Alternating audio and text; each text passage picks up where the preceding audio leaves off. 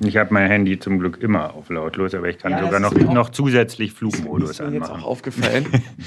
Was habe ich nicht früher für Geld ausgegeben für Klingeltöne und jetzt habe ich es jetzt hab ich's immer. Ja. Ich habe dann irgendwann sogar selber äh, mir einen zusammengeschnitten hm. und jetzt hat man es immer lautlos. Laufen wir schon? Nein! Oh, oh, oh war ja. Ich dachte,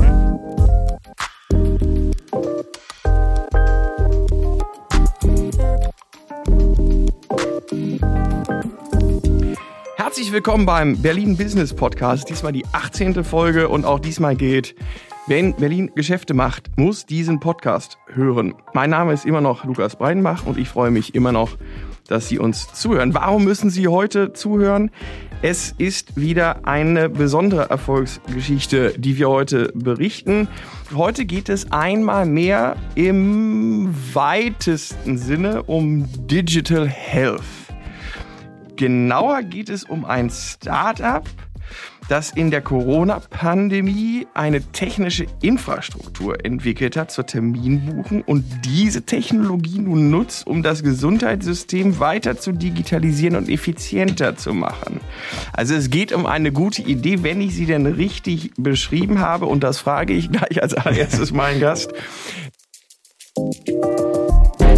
Das ist Dr. Daniel Werner, Gründer von Probatix. Hallo und herzlich willkommen. Ja, hallo Lukas. Vielen Dank für die Einladung hier zum Berlin Partner Business Podcast. Du hast gesagt, es geht im weitesten Sinne um Digital Health, es geht sogar im engsten Sinne um ah. Digital Health bei uns, nämlich um das Thema niedrigschwellige Labordiagnostik. Ja, du hast schon die Pandemie angesprochen.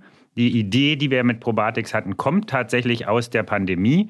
Das, ähm, wenn ihr euch daran erinnert, wie damals äh, Corona-Testungen stattgefunden haben, ja, bevor die wirklich großflächig, äh, großflächig ausgerollt wurden, das war unglaublich umständlich. Du hast das Thema Terminbuchung erwähnt, ja, dann hat so ein Testcenter ja. hat so eine Terminbuchungssoftware gemacht, wo am Ende alle Personen in so einer Excel-Datei landen, hat diese Excel-Datei dann ähm, markiert und die einzelnen Ergebnisse der Testung in in eine Spalte in diese Excel-Datei eingetragen, hat das dann per Mail-Merge oder sowas in ein PDF konvertiert und dann einzeln diese PDFs als sogenannte Zertifikate ähm, an die Person per ihm unverschlüsselter E-Mail versendet. Ja, also, also wirklich, äh, kein Quatsch erzählen, so, grob richtig. ja, genau. Also wirklich ähm, Digitalisierung 0.1 sagen wir dazu immer. Ja, da also, komm, also da kommen wir aber ja. gleich zu. Mhm. Bevor du jetzt hier nämlich schon loslegst, mhm. müssen wir noch unsere Aufwärmübung ja. oh. machen. Also unsere Stammhörer äh, kennen das.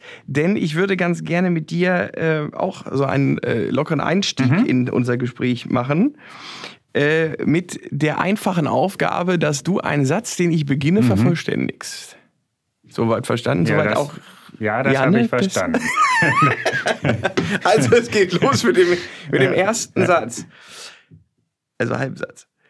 Meine längste Wartezeit für einen Facharzttermin war bisher ähm, mindestens drei Wochen, ähm, äh, allerdings vermutlich damit kürzer als für die meisten anderen, denn äh, da ich privat versichert bin, schafft man es trotzdem irgendwie immer noch, da zwischendurch einen Termin zu kriegen. Aber verstehe. Äh, Im Wartezimmer, dann, dann, also vielleicht muss man das dann für alle Antwortmöglichkeiten jetzt im, im Hinterkopf ja, okay. Weil, also im Wartezimmer hm. beim Arzt überbrücke ich die Zeit, indem ich lese das gleiche wie ich auch. Also das machen, ja. das machen wir Gesetzlichen, also wir Privaten gleichermaßen. Ja, ja. ja, genau. In einem Wartezimmer sitzt man schon auch ausreichend, ja. Hm. Wenn ich an das deutsche Gesundheitssystem denke, fallen mir diese drei Worte dazu ein.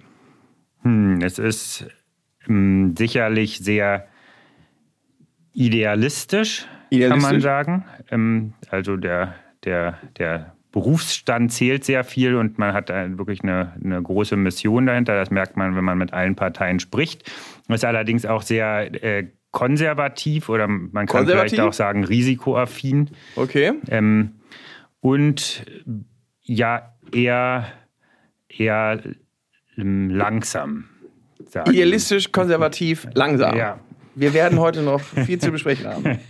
Wenn ich etwas aus der Pandemie gelernt habe, dann dann natürlich unsere äh, Hauptidee unseres Produkts, nämlich dass, dass die, die Labordiagnostik ähm, für Menschen einfacher zugänglich werden kann und sollte. Ähm, wir waren fast schon mitten im Thema und äh, ich würde aber noch, gerne noch mal einen anderen ja. äh, Weg gehen, weil als ich mich auf den Termin heute gefreut mhm. habe, musste ich daran denken, dass ich, es ist noch gar nicht lange her, also wenige Wochen, äh, habe ich mein erstes E-Rezept mhm. äh, eingelöst. Ja. Und da könnte man jetzt sagen, mein Gott, so ein kerngesunder äh, Mann äh, wie ich, das ist ja auch mhm. jetzt äh, nichts Ungewöhnliches, dass ich das mhm. jetzt erst getan habe. Die Apothekerin allerdings sagte mir auch, ach, wissen Sie, dann ist das ja jetzt für uns beide das erste Mal. Und das hat mich dann doch ein bisschen ja. irritiert. Und äh, an diese Begegnung in der äh, Apotheke dachte ich, als ich äh, auf dem Weg hierher wusste, ah, ich kann mit jemandem äh, über die Digitalisierung mhm. oder die Zukunft unseres Gesundheitssystems sprechen. Kennst du solche Geschichten zu Genüge oder was sind so deine Stories? Oder die schlimmsten Stories, die du aus der ja, also aus dem Bereich äh, die ähm, tatsächlich ist nun gerade das E-Rezept ähm, und da noch ein Level darüber, die sogenannte EPA, elektronische Patientenakte, sind nun wirklich sozusagen die Anti-Geschichten äh, der, der Digitalisierung in Deutschland. Die sind halt sehr top-down gesteuert. Mhm. Man versucht Probleme generell in den Griff zu bekommen, ohne dass man überhaupt die einzelnen Punkte im Detail verstanden hat. Und äh, man arbeitet jetzt ja teilweise schon seit vielen, vielen Jahren oder sogar bei der EPA seit Jahrzehnten daran, dass das endlich allen Bürgerinnen und Bürgern zur Verfügung steht und ist, muss man sagen, immer noch sehr, sehr am Anfang. Also da, wenn man speziell die EPA, also die elektronische Patientenakte, die ja das Ziel hat, dass für jeden Bürger und jede Bürgerin alle äh, ja, medizinischen Daten gebündelt zentral verfügbar sind und eben bei jedem Arztbesuch umgehend abgerufen werden können, sodass dass, dass jede Ärztin eben umgehend ein gesamtheitliches Bild von dem Patienten hat. Die dieses Ziel hat, die existiert bis heute quasi nicht. Ja, mhm. Also wir haben, wir haben, ich glaube, ich weiß nicht die ganz genaue Zahl, aber bis heute haben weniger als ein Prozent der Bürgerinnen und Bürger eine EPA, also wirklich überhaupt Zugang zu einer elektronischen Patientenakte. Und viel schlimmer ist noch, dass die elektronische Patientenakte, wie sie heute ist, eigentlich vollkommen nutzlos ist. Also die elektronische Patientenakte, so wie sie heute ist, besteht im Wesentlichen aus einer digitalen Sammlung von PDF-Scans. So kann man sich das vorstellen. Das heißt, wenn ich so einen multimorbiden Patienten habe, und äh, der zu einem Arzt geht, dann ist, anstatt dass der Arzt halt 150 Seiten Papier durchblättert, kann er jetzt 150 Seiten PDF durchscrollen. Das ist überhaupt kein, kein Gewinn und diese Daten sind nicht sortiert und auch nicht sinnvoll zugänglich. Ein Bekannter von mir, der letztens eine Demo von der EPA erhalten hatte, ähm, der sagte, dass, dass er dass dann in dieser EPA waren 150 Befunde drin, die zu diesem Patienten gehörten. Und ähm, jeder einzelne ähm, Befund hatte den Namen Dokument. Ja, das heißt, man hatte sozusagen eine, eine Liste von 150 Dateien, die hießen alle Dokument. Und da konnte man sich, konnte man sich dann äh, durchklicken und versuchen, das zu finden, was man wirklich möchte. Also das heißt, diese EPA, wie sie im Moment ist, ist tatsächlich einfach äh, ja, Unfug, kann man sagen. Ähm, von daher, das sind also die, die EPA und ähm, das E-Rezept sind tatsächlich zwei ganz besondere Beispiele, wo es ganz besonders lange dauert, eben auch deshalb, weil dies natürlich eben staatlich gesteuerte Projekte und Unternehmungen sind, bei denen nicht nur der Staat, sondern auch jede andere Partei irgendwie mitreden möchte und die dann dadurch natürlich auch nochmal ganz besonders unter dem ja, unter dem, darf man das sagen, äh, Diktat der Datenschützer äh, darf, steht und glaube, die, die, ja, die ja ähm, ohne, ohne dafür einen, sozusagen einen Preis zahlen zu müssen, können ja die Datenschützer in Deutschland beliebige Digitalisierungsvorhaben auf Jahre blockieren, ja. ohne dass sie jemand zur Rechenschaft dafür zieht. Und davon machen sie auch guten Gebrauch. Und das ist sicherlich auch einer der entscheidenden Punkte, warum warum äh, die EPA so lange dauert. Beim E-Rezept bin ich jetzt tatsächlich etwas hoffnungsvoller inzwischen. Da höre ich jetzt mehr und mehr, dass genau wie bei deiner Geschichte, dass jetzt irgendjemand das zum ersten Mal genutzt hat und es wirklich auch eine Erleichterung war im Arbeitsalltag. Und da ist eher davon auszugehen, dass das doch in den nächsten Jahren äh, bei uns allen ankommt. Euer Ziel ist es aber, das Ganze noch niedrigschwelliger äh, zu machen. Erzähl doch mal von eurer äh, Geschichte. Also ihr habt, du hattest es schon gesagt, mhm. ne, es ging in der Pandemie los mit mhm. einem ähnlichen Problem, also mhm. Dokumenten spalten, Excel und äh, alles irgendwie exportieren. Ähm, was habt ihr dann gemacht? Ja, richtig. Wir haben, wir haben gesehen, dass ja äh, zu dieser Zeit äh, die Corona-Testung ein ja, entscheidendes Mittel wurden, um sozusagen die Menschen zu befreien und Treffen wieder zu erlauben und äh, dann zumindest, wenn man getestet war, ist heute gar nicht mehr vorstellbar ja. zum Glück, aber dann durfte man sich eben schon zu viert wieder treffen und genau. nicht nur zu zweit und so waren, ich weiß nicht mehr die Details, aber ungefähr so waren ja die Regeln. Und das heißt, ähm, da hat sich ja ähm, im März 20 21 der Herr Spahn dafür entschieden, dass diese Testung eben ja, großflächig eingeführt werden soll im Rahmen dieser Bürgertestung. Wir hatten einige Monate vorher bereits schon in Zusammenarbeit beispielsweise mit dem DRK hier in Wilmersdorf-Schöneberg diese Plattform entwickelt, die eben dafür sorgt, dass von der, ja, von der Buchung eines Corona-Tests in einem Corona-Testzentrum bis hin zur Protokollierung dieser Markierung, äh, der Abwicklung, der Testung, der, ähm, ja, der Erfassung des Ergebnisses, bis hin zur Befundübermittlung und auch zur damals noch sehr, sehr ähm, ja, einfachen Benachrichtigung der zuständigen Gesundheitsbehörden, ähm, dass das alles sozusagen Ende zu Ende automatisiert funktionierte, ohne dass ähm, ohne dass dazwischen jemand saß und irgendwelche Daten von A nach B kopieren musste. Das hat sehr gut funktioniert in diesem kleinen mhm. Maßstab. Mhm. Wir hatten da sechs, sieben Kunden, bevor diese Bürgertestung losging. Und dann äh, im März, als, als das dann angekündigt wurde, ist das natürlich explodiert.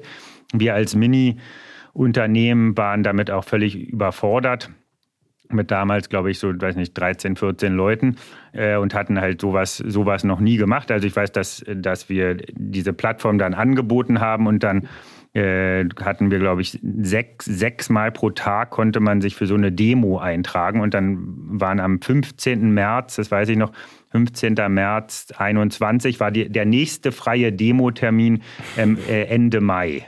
Ja, also das heißt, das war sozusagen wirklich durch, durchgebucht. Also ein, ein, auf einmal ein Bedarf dort, den man ja niemals, mit dem man ja niemals rechnet als mhm. Unternehmen, das ja im Wesentlichen kein Marketing gemacht hat und eher so, weil es eine ganz coole Idee ist, dass man entwickelt hat. Da hat natürlich dieser politische Schritt äh, extra, einen extremen Boost gegeben.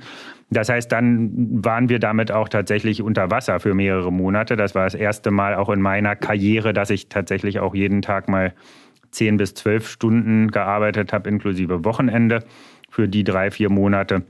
Hat alles gut funktioniert, extrem viel gelernt und wir haben es geschafft, dann ein, ein, stabiles Modell darauf auszubauen. Also haben dann in Deutschland damit insgesamt 1500 Standorte von 500 Kunden ungefähr äh, bedient. Haupt, also Hauptkunde tatsächlich verschiedene DRKs in, mhm. in Deutschland, aber auch viele Apotheken, viele ähm, Landesverbände, äh, Länder und Kommunen und Städte, Landeshauptstadt Mainz hat, hat das auch genutzt, was ich sehr schön fand, weil ich da mal gewohnt habe.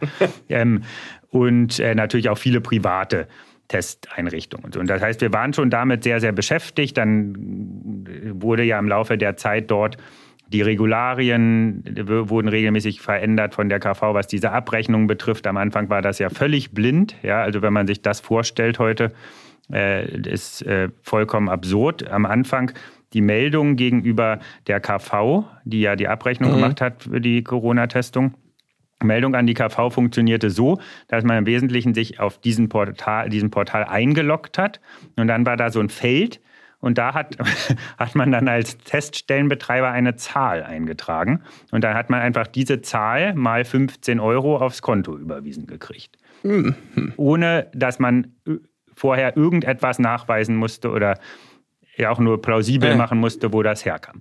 Das hat ja zu Themen geführt, die, mhm. äh, die ja wirklich Millionen und in zweifacher, zweistelliger Millionenhöhe locker mhm. Schäden verursacht haben. Wir haben das Glück dadurch, dass unsere Plattform tatsächlich ähm, das äh, Schritt für Schritt protokolliert hat, auch diese Abläufe und Plausibilitätsprüfungen mhm. und so gemacht hat, dass, dass quasi diejenigen, die versucht haben, über unsere Plattform zu betrügen, jetzt im Nachhinein alle so, okay. äh, anhand dieser Daten überführt werden können. Also wir haben ja. schon eine, auf jeden Fall eine mittlere zweistellige Anzahl an Polizeianfragen äh, bedient und ah, sozusagen okay. detaillierte Daten zuliefern müssen, die ja. dafür sorgen, dass wir diese, diese Beträge zurückkommen.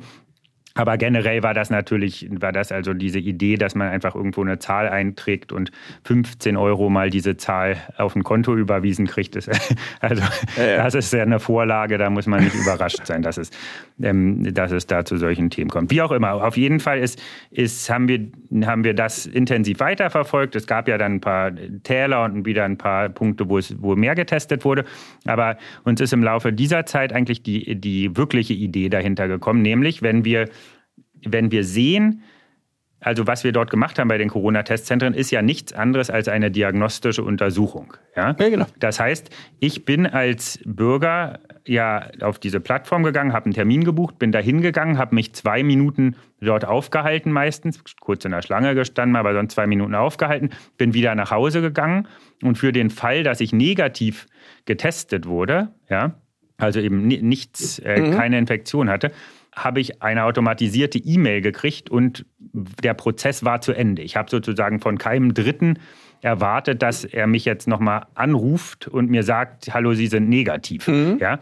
Und wenn wir dieses Modell gegenüberstellen dem, wie ja heutzutage noch klassisch gerade so Blutvorsorgeuntersuchungen passieren, dann, dann ist, sind diese Blutvorsorgeuntersuchungen ja ein extrem absurder Aufwand. Also wenn man sich anguckt, wie das heute abläuft bei so einem Arzt, ja, ich mache mache einen Termin, sagen wir mal drei Wochen im Voraus, ja, ja.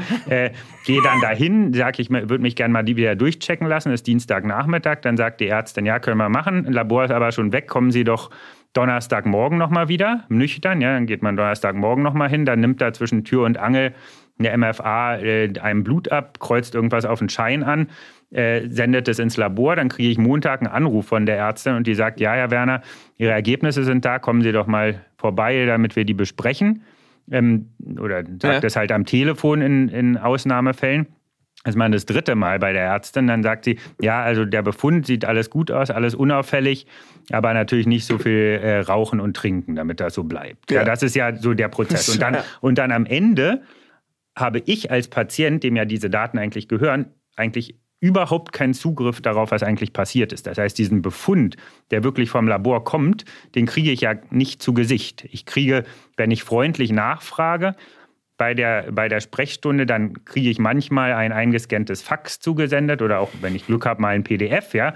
In vielen Fällen tatsächlich auch einen ausgedruckten Brief, aber ich habe diese Daten sind ja sozusagen, wenn überhaupt, nur auf Nachfrage verfügbar und in den meisten Fällen eben nur komplett analog. Das heißt, ich kann mir zu Hause eine Excel pflegen und dort irgendwelche Werte eintragen, um zu sehen, wie sich die Werte verändert haben. Aber es ist nicht zu Ende gedacht. Dieser mhm. Prozess ist nicht von Patientensicht aus gedacht, sondern eben wirklich nur zwischen, zwischen Dienstleister oder zwischen Leistungserbringer ja. und, und Labor gedacht. Und das ist eben genau die Idee, die aus dieser Pandemie kam, weil da hat ja die Diagnostik genau so funktioniert, wie sie sollte, nämlich weitestgehend digital übermittelt und in Fällen, wo es keinen Gesprächsbedarf gab, ja, auch hat man eben auch niemanden damit belästigt, dass jetzt nochmal man irgendwo hinfahren muss oder telefonieren muss, ja, sondern es war sozusagen auf ein Minimum reduziert und überhaupt da, dadurch war es nur möglich, diese riesige Anzahl an Untersuchungen durchzuführen. Und wir sagen uns jetzt, warum sollte nicht so ein Bluttest, so ein Vorsorgebluttest genauso einfach funktionieren wie so ein Corona-Test? Denn letztendlich brauche ich ja nur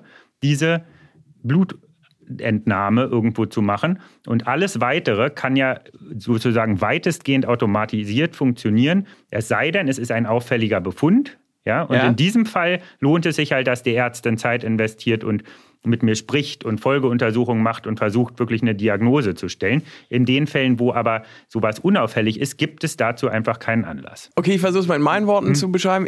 Ihr habt aus dieser Termin- zusammen oder hm? Termin-Networking-App hm? jetzt ein, äh, also das, das hm? übernommen und sagt, okay, du kannst jetzt hier einen Diagnostiktermin zum Beispiel eine Blut, gro großes Blutbild ja. äh, machen. Das mache ich jetzt selber. Also da brauche ich jetzt auch gar nicht mehr meinen Hausarzt fragen, sondern da gehe ich jetzt zu euch, sage hier, mach mal, weil ich Lust, also ja. ist natürlich super für Hypochonder. Ne? Ja.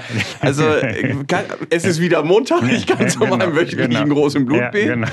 Äh, und dann gehe ich wohin? Ähm, also wer, äh, macht das? das irgendjemand, oder mache ich, nee, kann ich das genau, zu Hause da, da, da, nee, Nein, nein, das, äh, das äh, genau, da gehe ich mal genau darauf ein. Zunächst mal also dieses, dieser Terminbuchungsteil, der ist tatsächlich der uninteressanteste ja. an dem Ganzen, weil Terminbuchung ist so Commodity. Ja, da okay. kannst das gibt es halt 500 Apps äh, hey, aus Deutschland allein. Genau. Also das heißt, Terminbuchung braucht man zwangsläufig, ja. um diesen weitergehenden Prozess abbilden zu können, ja. aber der Teil ist langweilig. Ja. Es geht sozusagen wirklich um die Vernetzung zwischen Patient, Leistungserbringer und Labor.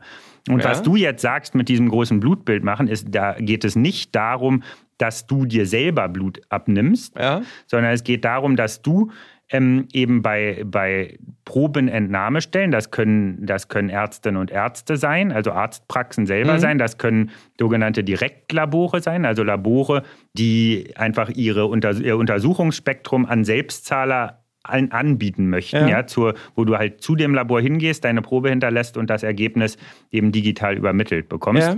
Oder es können ähm, auch in einem bestimmten Spektrum tatsächlich Apotheken sein. Und Apotheken ja. sind im Moment ein sehr, sehr großer Fokus von uns, denn um dieses Thema niedrigschwellige Diagnostik, einfache Blutwertuntersuchungen möglichst nah an die Leute zu bringen, brauche ich ja ein Netzwerk. Das muss ja irgendwie für jeden leicht in der Nähe verfügbar sein. Und dafür bieten einfach Apotheken, die es ja zum Glück noch überall gibt, den optimalen Ansatzpunkt. Da kann ich einfach reingehen, ja, und kann eben bestimmte Blutwerte mithilfe dieser Probatix-Plattform überprüfen lassen. Die Probenentnahme wird professionell gemacht mithilfe eines Geräts für in dem Fall Kapillarblutentnahme. Ja. Ah, okay, ist keine, ist keine venöse Blutentnahme, sondern Kapillarblutentnahme. Man macht wirklich einen Pieks darauf, legt seinen Finger darauf es wird zwei Minuten wird es rausgesaugt, sind so 500 Mikroliter. Das wird ins Labor eingesendet, dort ausgewertet und die Daten kommen dann eben direkt zu den Patientinnen und Patienten zurück, in deren, ja. man kann dazu sagen, Mini-EPA. Ja, also ja. es ist so eben eine strukturierte EPA, aber basierend wirklich nur auf labordiagnostischen Werten. Und das ist, das ist der Ablauf eben mit Hilfe des Apothekennetzwerks sozusagen möglichst überall einfach zugänglich diese Blutuntersuchung anbieten zu können. Und wer entscheidet, ob was auffällig ist? Das, ähm, äh, äh also, die also, diese, also diese ja. Nullmeldung ja. ist ja super. Genau. Ne? Aber wenn jetzt tatsächlich was sein sollte, wer, wer, da, wer sagt mir dann jetzt Bescheid hier? Für, für, für den Fall, dass, dass ähm, also man bekommt ja mit den mit den ähm, Ergebnissen, die das Labor liefert, bekommt man sogenannte Referenzbereiche zurück ähm, gewiesen für, für, für jeden Wert. Also ja, ja. bekommt un, unsere Plattform bindet sich sozusagen an das Labor an, bekommt die strukturierten Daten zurück. Das heißt nicht das PDF, sondern die wirklich strukturierten Daten, die noch computerverständlich mhm. sind. Und dort sind für jeden, äh, für jedes Thema Referenzbereiche angegeben. Und du siehst quasi für jeden Parameter ist innerhalb oder außerhalb des Referenzbereichs. Und für den Fall, dass bestimmte Werte eben weit außerhalb des Referenzbereichs sind, ist es sinnvoll, eine medizinische Abklärung in Anspruch zu nehmen. Ja. Und in diesem Fall solltest du dann tatsächlich einen Arzt oder eine Ärztin besuchen und darüber sprechen, was das bedeuten könnte und welche Folgeuntersuchung man gegebenenfalls machen sollte. Ja. Das ist die Hauptidee dahinter. Unsere Plattform macht keinerlei Diagnostik. Ja, es geht lediglich darum, diese Werte für, für die Menschen einfach zugänglich zu machen und nachvollziehbar zu machen. Ja? Mhm. Und sozusagen alle Behandlungen basierend darauf machen ausschließlich Ärztinnen und Ärzte. Und ähm, es gibt, und dann, um es ein bisschen abzuschwächen, es gibt halt bestimmte Werte, die kann man gefahrlos messen, ohne dass man jetzt anschließend gleich einen Arztbesuch machen muss. Das ja. sind so Mikronährstoffversorgung, Vitaminwerte, ähm, Eisenwerte und so. Wenn das, nicht, wenn das nicht chronisch immer wieder äh, deutlich zu gering ist, beispielsweise, dann muss man nicht einen Arzt besuchen, dann kann man einfachere Methoden finden, um das, um dagegen zu steuern. Ja, also das heißt, das heißt, es geht nicht darum, direkt über diese Plattform damit Krankheiten zu diagnostizieren, sondern einfach die Möglichkeit ja. zu haben, Abweichungen von der Norm möglichst früh festzustellen, um dann möglichst früh dagegen, äh, ja, dagegen etwas tun zu können. Wenn wir das dann jetzt mal weiterdenken, wie könnte euer Modell, das jetzt einen bestimmten Bereich, nämlich diese mhm. mhm. Kapillarblutuntersuchung äh, anbelangt, äh, wie könnte man diesen, dieses Erfolgsmodell, einfache Terminvereinbarung, ja. Äh, Abnahme, hm? Checkdiagnose, hm? Speicherung auf dem Smartphone, hm? ja. äh, in der App oder wo auch immer. Mhm. Wie, wie, wie könnte man das jetzt weiterdenken? Auch für Darmspiegelung ist jetzt ein schlechtes Beispiel, mhm. aber äh, also, Vorsor also in anderen Vorsorgethemenbereichen. Ja. Ja, äh, super Ansatz. Also generell, glaube ich, äh, meinst du vermutlich weiterdenken auch im, Sinne auf Inanspruchnahme jeglicher medizinischer Dienstleistung aus Patientensicht, richtig? Und, genau. Und da und das sind all die Positivbeispiele, die es, die es in, dieser, in diesem ganzen Digital Health Ecosystem äh, gibt. Da geht es tatsächlich darum, dass man ähm, auf Kooperation und auf Schnittstellen setzt, ja, und sozusagen einzelnen Spielern ermöglicht, do, äh, einzelne ähm, Bereiche aus diesem Versorgungspfad der mhm. Patienten möglichst Patienten, ja, äh, also möglichst gut für die Patienten abzubilden, möglichst digital und diese Daten, die dort anfallen, über standardisierte Schnittstellen mit Dritten austauschen zu können. Wenn du unser Beispiel mal nimmst, ja, ist, äh, wenn ich jetzt ein, äh, eine Untersuchung gemacht habe und meinen Befund, ich mag den irgendwie nicht oder will generell mal mit einem Arzt sprechen, dann ist, gibt es die Möglichkeit, über unsere Plattform sozusagen eine eine Folgeuntersuchung im Rahmen von so einer äh, Videokonsultation ja. in Anspruch zu nehmen. Also du bist dann da als, als äh, Kunde oder in dem Fall dann Patient nicht alleine gelassen, sondern gehst sozusagen den nächsten Schritt und machst äh, mit einer anderen Software eine äh, ja, äh, Videosprechstunde, wo eben über diese Befunde gesprochen wird und gegebenenfalls Folgeuntersuchungen beauftragt werden. Diese Videosprechstundensoftware, die bauen wir aber nicht selber. Mhm. Ja, das wollen wir gar nicht machen, weil das ist nicht unser Gebiet. Unser Gebiet ist wirklich Vernetzung dieser mhm. Leistungserbringer Patient-Labor. Ähm, das heißt, wir integrieren eine dritte Videosprechstundensoftware da rein, sodass dieser Behandlungspfad eben dort weitergedacht wird. Und innerhalb dieser Videosprechstunde sind dann natürlich auch äh, äh wieder entsprechend Vernetzungen, die Folgeuntersuchungen, weiß nicht, da muss man zum Beispiel irgendein, basierend auf diesen Ergebnissen und einem Gespräch, muss man jetzt zum Beispiel irgendeine, ein Röntgenbild machen lassen. Ja, dann wäre sozusagen auch die, der nächste Schritt, eine Software zu benutzen, die eben das möglichst einfach erlaubt und den Leuten möglichst einfach Zugang zu solchen Untersuchungen bietet ist dann nichts für Leute, die sagen, ich gehe seit 20 Jahren zu Dr. Hm. Wiederholt und hm. der ist super und hm. äh, äh habe ich keine, also ja, bei äh, dem will ich bleiben. Das, das ist durchaus berechtigt und das Angebot ist sicherlich, man wird kein Angebot schaffen, mit dem man sämtliche Leute äh, hundertprozentig äh, überzeugen wird. Ja, Aber wenn man jetzt so daran ja, denkt, wie, wie, ja. wie, wie, verbessern wir unser Gesundheitssystem? Ja. Weil du hattest, es sind wahnsinnig viele Leute dabei. Also ich könnte mir auch vorstellen,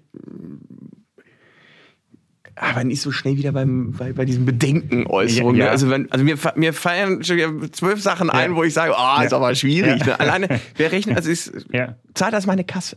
Da, sehr, sehr guter Punkt. Ne? Ähm, das ist das Hauptproblem bei allen neuen, also bei allen Digital Health Anwendungen, die im Rahmen von sogenannten neuen Versorgungsmodellen funktionieren, also wo eben irgendwas außerhalb dieses klassischen KV-Abrechnungspfads ähm, ja. angeboten wird. Da hat man immer das Problem, dass, das, dass dieser Fall einfach noch nicht abgebildet ist im Rahmen der, ähm, der EBM zum Beispiel, der Berechnung der Leistung von Ärzten gegenüber, ja. gegenüber der KV. Und dass man deswegen jedes Mal einen, irgend, also einen großen Schritt gehen muss, um überhaupt dieses, äh, diese neue Versorgungsform in die Regelversorgung zu bringen. Das mhm. ist etwas, was wir zum Beispiel auch gerade machen. Ein, ein Thema, ähm, da geht es um, um chronische, also Versorgung von chronisch Kranken, von Diabetikern. Ja. Die Diabetiker haben, wir reden jetzt wirklich von dem sozusagen Normalkranken, nicht Schwerstkranken, ja. sondern der, dem, der sich so in der, in der regulären Versorgung befunden, befindet, die gehen einmal, also müssen quasi einmal pro Quartal sich durchchecken lassen beim Arzt, so eine Routineuntersuchung machen. Und diese, dieser Arztbesuch besteht aber immer aus zwei Arztbesuchen, denn sie gehen immer einmal hin zu einem Termin, wo sie sich tatsächlich nur Blut entnehmen lassen, gehen dann wieder nach Hause und gehen das nächste Mal hin und basierend auf diesen Ergebnissen findet diese Besprechung statt. So ein Arztbesuch ist halt gerade für kranke Menschen häufig einfach umständlich. Ja? Die Ärzte sind häufig relativ weit weg. Ähm, man muss trotzdem im Wartezimmer sitzen. Das, das, sind, ja. das, sind, lange Fahrtwege und es belastet ja auch die Arztpraxis. Also wenn du als, als Arztpraxis, weil nicht 250 äh, Diabetespatienten betreust, dann ähm, sind es halt 250 zusätzliche Besuche pro Quartal, die du nur machen musst, um diese Blutentnahme zu machen. Und da sagen wir, das, das muss doch einfacher gehen. Warum kann nicht die kranke Person einfach zu sich in die Apotheke gehen, ja, dort über eine Kapillarblutentnahme so einen HbA1c-Test, also Langzeitblutzuckertest machen. Dieses Ergebnis wird nirgendwo interpretiert, sondern wird einfach so wie es ist der Ärztin zugesendet, sodass die das Ergebnis vorliegen hat. Mhm. Ja? Und ähm, die Person, die, die sich untersuchen lässt, verbindet das halt einfach mit ihrem Apothekenbesuch und hat nicht einen zusätzlichen, äh, zusätzlichen Arztbesuch, der gemacht werden muss. Und im dieser HbA1c-Wert, also Langzeitblutzuckerwert, lässt sich in wirklich also Laborqualität sowohl POC, also vor Ort bestimmen mithilfe bestimmter Maschinen, ja, zu vergleichbaren Preisen, wie es im Labor geschieht, lässt sich aber auch im Labor auf Kapillarblut eben äh, mit minimalen Abweichungen von, ähm, von sozusagen dem Goldstandard überprüfen. Also die, dass Abweichungen so gering sind, dass sie keine Rolle spielen. Ja? Das heißt, man könnte diesen ganzen ersten Messprozess, diesen ganzen ersten Arztbesuch komplett streichen. Die Ärzte hätten quasi 250 Besuche weniger pro Quartal. Die ähm, Patienten haben viel, viel geringeren Aufwand, weil in der Apotheke ist man eh mal. Ja, das heißt, wenn ich da zwischendurch ja. noch dann fünf Minuten Bluttest mache, dann ist das kein Mehraufwand für mich, ist was anderes als ein Arztbesuch. Das einzige Problem, an dem es scheitert, ist der, die Abrechnungsthematik. Weil dann ist wieder nicht, ja, okay, aber wer, wer bezahlt dann diesen, diesen Test, wenn der nicht von der Ärztin äh, indiziert wurde, sondern halt von woanders kommt? Und das heißt, das ist, also Technologisch ist dieses Problem längst gelöst, also sowohl technologisch als auch medizinisch. Das heißt, die halt höchste Qualität, die da gemessen wird. Aber es ist eben nicht im normalen ähm, Abrechnungsrahmen vorhanden. Und das ist das, was tatsächlich am längsten dauert und woran es häufig dann auch scheitert. Ist, lässt sich das für alles sagen? Also ist es, wenn es um die Frage, wie entwickeln wir hm. uns hm. weiter? Und ja. also ich finde bei allen, also bei so vielen Sachen, die man im Bereich hm. digitaler Medizin, Telemedizin, äh, auch an äh, diagnostische Mittel, ja. also mit einem Kollegen äh, über die Anwendung von künstlicher Intelligenz ja. bei, äh, bei, bei Röntgenbildern hm. oder CT-Bildern, hm. Wo ich sage, oh Gott, wie, da, da, will ich doch, dass ein Arzt drauf guckt. Der sagt, also so ein Arzt, selbst wenn er viele CT-Bilder anguckt, der guckt sich ja. in seinem Leben vielleicht 150.000 an. Ja, genau. In eine KI kriegst du 1,5 Milliarden Bilder ja. rein. Also eine ganz, also wo, wo du, wenn du mit Leuten hm. sprichst, hm. also es gibt so, hm. also wenn du mit Leuten sprichst, die Ahnung davon haben, sagt man hinterher eigentlich immer, ey, total ja. Schlau und warum, warum macht man das nicht alles? Ist es am Ende immer nur die Frage, wer, wer, wer es zahlt? Tatsächlich ist das ein, äh, also Oder? das plus das, sage ich mal, ähm, ich weiß nicht, ob das der richtige Begriff ist, Ständedenken, ja, es schon, sind schon zwei erhebliche Faktoren, die, die jede Menge Innovation in diesem Bereich äh, ja, verlangsamen und bremsen und dafür sorgen, dass auch, auch sehr, sehr gute Ideen niemals bei den Patientinnen und Patienten ankommen. Ja, also das ist, das ist, das heißt, dieser, dieser Gesundheitsmarkt ist nochmal ein, nochmal sehr speziell und von Mechanismen getrieben, die man eigentlich so in anderen Märkten überhaupt nicht findet. Nun hast du aber hm. trotzdem in Deutschland oder hm. in Berlin hm. äh, gegründet oder ja. dieses ist warum? Weil ich also, schon immer, weil ich aus Berlin komme, schon immer hier bin, meine ganze Familie und Kinder hier sind und ich deswegen auch gar keine andere Möglichkeit habe. Man ist aber tatsächlich in Berlin natürlich auch schon äh, sehr, sehr gut aufgestellt, was internationale Vernetzung betrifft, was, was Ideen betrifft, also man, man, muss sagen, also das ist natürlich unsere Blase, ja, mhm. aber doch gefühlt finden doch so 70 bis 80 Prozent der interessanten Sachen in unserem Bereich finden halt in Berlin statt. Das ist eigentlich, das werden Münchner uns jetzt widersprechen, aber, Ey, aber, aber, aber äh, es, sind schon, es bieten sich schon einfach sowohl von den, von den Angestellten als auch von den Partnern bieten sich hier in Berlin einfach wahnsinnige Möglichkeiten, dass, äh, dass es, glaube ich, keinen besseren Standort in Deutschland gibt, um jetzt ein Unternehmen zu gründen und äh, aufzubauen. Aber so die Entwicklung hm. der digitalen Medizin hm. oder also die Zukunft hm. des Ganzen, ist das, so wie du es beschrieben hast, mit, dem, hm. mit den ganzen Herausforderungen, hm. ist das dann realistisch, dass das in Deutschland passiert oder sind uns da andere vorweg? Oder was würdest du dir hier in Deutschland, was würdest du hier, hier wünschen mit Blick auf die Zukunft, also der, die Entwicklung des Ganzen?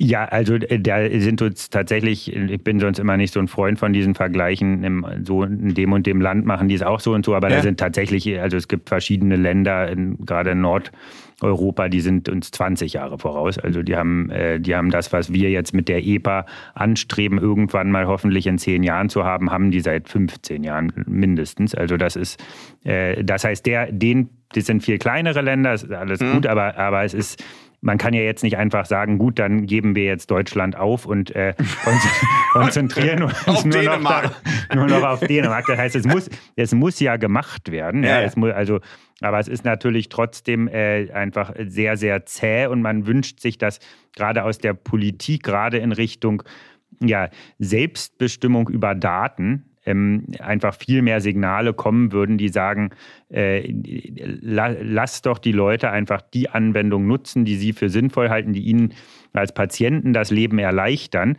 wenn sie damit ein gewisses Datenrisiko eingehen, dafür aber viel, viel mehr Komfort haben und langfristig viel gesünder sind, dann soll das jeder selber entscheiden. Wir zwingen keinen dazu, das machen zu müssen.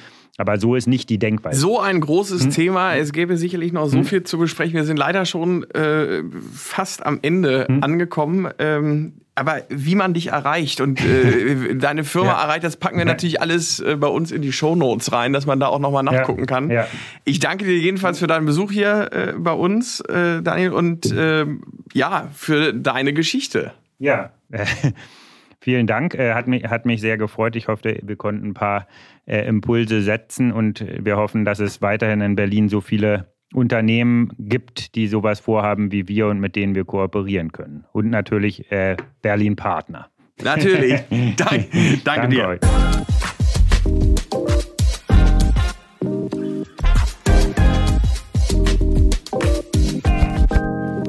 So, das war die Geschichte von Daniel Werner und Probatix, eine Riesengeschichte. Und wir wissen, jetzt also, dass das ein großes Thema ist und auch bei Berlin Partner ist es ein großes Thema. Deshalb bin ich froh, dass ich jetzt hier nicht alleine sitze, sondern meine Kollegin Caroline Clement bei mir ist. Hallo Caroline. Hallo Lukas, ich freue mich. Caroline, du bist Bereichsleiterin Biotech und Pharma bei uns in einem großen Team. Ähm, und äh, wir haben gerade über das Thema digitale Diagnostik gesprochen und haben gemerkt, boah, ein Riesenthema und da steckt noch so viel mehr dahinter. Du kennst noch viel mehr Geschichten. Was gibt es denn außerhalb dieser Diagnostik, der digitalen Diagnostik? Also was ist in diesem ganzen Thema Digital Health in Berlin noch so drin? Also Digital Health ist ein ganz wichtiges Thema am Gesundheitsstandort Berlin, denn wir haben das Glück in Berlin eine sehr starke digitale Szene zu haben. Also der starke IKT-Bereich gepaart mit der Gesundheitswirtschaft. Und die Schnittstelle, das wird dann Digital Health. Mhm. Die digitale Diagnostik ist da ein Ausschnitt. Berlin ist auch ein ganz starker Standort, was Diagnostik, sowohl die molekulare Diagnostik angeht, als auch die Bildgebung.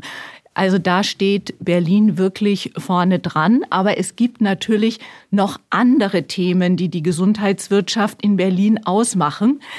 Da gehen, werden wir dann ein bisschen kleinteiliger ja. und gehen stärker in die Biotechnologie. Mhm. Also das ganze Themenfeld personalisierte Medizin. Ja. Da spielt die Gen- und Zelltherapie eine ganz wichtige Rolle. Die regenerative Medizin spielt eine Rolle. Da haben wir richtige Leuchttürme in Berlin, sowohl auf der Forschungsseite als auch auf der Unternehmensseite. Und äh, vielleicht hast du davon eben auch schon gehört. Ein ganz wichtiges Projekt hier für den Standort Aha. ist das Translationszentrum für Gen- und Zelltherapie, das Bayer als wichtiges Pharmaunternehmen hier am Standort gemeinsam mit der Charité und dem Berlin Institute of Health umsetzen möchte. Ähm, das ist wirklich ein zukunftsweisendes Projekt wo das Land Berlin und auch Berlin-Partner sehr engagiert ja. sind, dass das hier auch zügig umgesetzt ja. werden kann. Wir haben auch in unserem Gespräch mit äh, Daniel Werner über die Herausforderungen gesprochen. Und gerade da, wo es um Menschen geht, ist das natürlich auch äh, immer äh, häufig vertreten, dass es da auch Regulierungen gibt. Er sagte aber auch gleich, trotzdem ist man in Berlin an einem Ort, wo ich weiß jetzt gar nicht, wie er es gesagt hat, aber 80 Prozent einfach der, der Sachen, die für ihn wichtig sind, auch passieren. Die Menschen, äh, Netzwerkveranstaltungen. Und da seid ihr ja auch äh, viel unterwegs. Ich erinnere mich, dass ich, ah, ich weiß gar nicht, wie lang das hier ist, es ist nicht sehr lange her, aber dass wir ja auch äh, die gute Nachricht verbreitet haben, dass Berlin nach Boston und London auch weltweit ein ganz herausragender Gesundheitsstandort ist. Also wie beschreibt noch mal, was ihr hier und wie ihr hier Unternehmen helfen könnt an diesem Standort. Also das Ökosystem hier in Berlin gehört in der Gesundheitswirtschaft, in den Life Sciences zu einem der führenden in Deutschland und in Europa, weil wir eben eine sehr starke Akademie Forschung, Entwicklung haben, aber eben auch der Unternehmensteil sehr, sehr gut ausgestattet ist. Also wir haben fast 300 Biotech-Unternehmen hier am Standort. Mhm. Die gleiche Anzahl Medizintechnik- und Digital Health-Unternehmen. 30 führende Pharmaunternehmen, mhm. die hier vertreten sind. Und was wo Berlin dann natürlich als Land Berlin noch den Vorteil hat, dass wir sehr viele Bundeseinrichtungen hier auch noch haben. Ja. Also natürlich das Gesundheitsministerium, Forschung, Wissenschaftsministerium, aber auch verschiedene Stakeholder einfach hier in Berlin präsent sind. Die Verbände, Regulierungsbehörden. Ähm, mhm. Das findet ein Unternehmen, wenn es hier an den Standort kommt, alles in unmittelbarer Nähe. Und unsere Aufgabe ist es eben auch, die Unternehmen mit diesen Akteuren zu vernetzen tagtäglich, damit sie ihre Arbeit besser und noch effektiver umsetzen können. Mit was für Fragen kommen Unternehmen aus deinem Bereich auf dich zu? Ähm, das hängt meist vom Reifegrad der Unternehmen ab. Also wenn wir jetzt die Start-ups nehmen oder Ausgründungen aus dem universitären oder Forschungsbereich, dann geht es da meistens um Kontakte zu Investoren. Mhm. Natürlich, die sind alle auf der Geldsuche, aber auch Laborsuche. Also der Standort ist ganz entscheidend, insbesondere für dieses Segment von Unternehmen. Für die mittleren und großen ist das Thema Fachkräfte finden ganz entscheidend. Und da ist Berlin einfach auch ein super Standort, internationaler Standort, attraktiv für internationale Fach- und Führungskräfte, die einfach gerne in Berlin leben und arbeiten. Das sind eigentlich die Hauptfragen, die, die uns umtreiben. Mhm. Das Thema Labore konnten wir jetzt schon in diesem Jahr etwas besser befriedigen. Ähm, da wird es noch einen Aufwuchs geben in den nächsten Jahren in Berlin. Wir merken auch, dass Berlin in Sachen Life Sciences für die Projektentwickler mhm. sehr attraktiv ist. Ähm, also da wird sich in den nächsten Jahren einiges tun. Wir haben jetzt in, im Herbst den BioCube in, äh, am Campus Buch eröffnen können mit Laborflächen, Flächen für eben auch Spin-offs aus dem Max-Delbrück-Zentrum, das ja in Buch sitzt. Mhm. Ähm, also das ist schon mal sehr hilfreich. Im nächsten Jahr geht das FUBIC an den Start.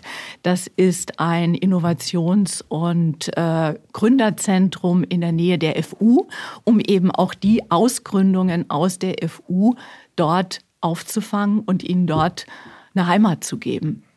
Also eine ganze Menge, die hier passiert. Äh, um das alles nicht hier en Detail auszubreiten, packen wir das bei uns wie gehabt in die Shownotes, also wie man dich erreichen kann, mit was für Super. Services wir helfen können und was die healthcapital.de ist, die packen wir natürlich auch rein. Da gibt es nämlich einen ganz tollen Überblick über alle wissenswerten und äh, faszinierenden äh, Fakten über den Standort. Dir jedenfalls erstmal vielen Dank, dass du hier warst. Danke, dass ich die Möglichkeit hatte und ich freue mich auf viel Feedback. So machen wir das. Danke, Caroline. Das war sie dann auch schon wieder, die 18. Episode des Berlin Business Podcast und wir verabschieden uns in die Winterpause. Das heißt also frohe Adventszeit, besinnliche Adventstage, eine glückliche und friedliche Weihnachtszeit, ein gutes neues Jahr. Nutzen Sie die stille Zeit, um die vergangenen 18 Episoden alle nochmal in Ruhe durchzuhören.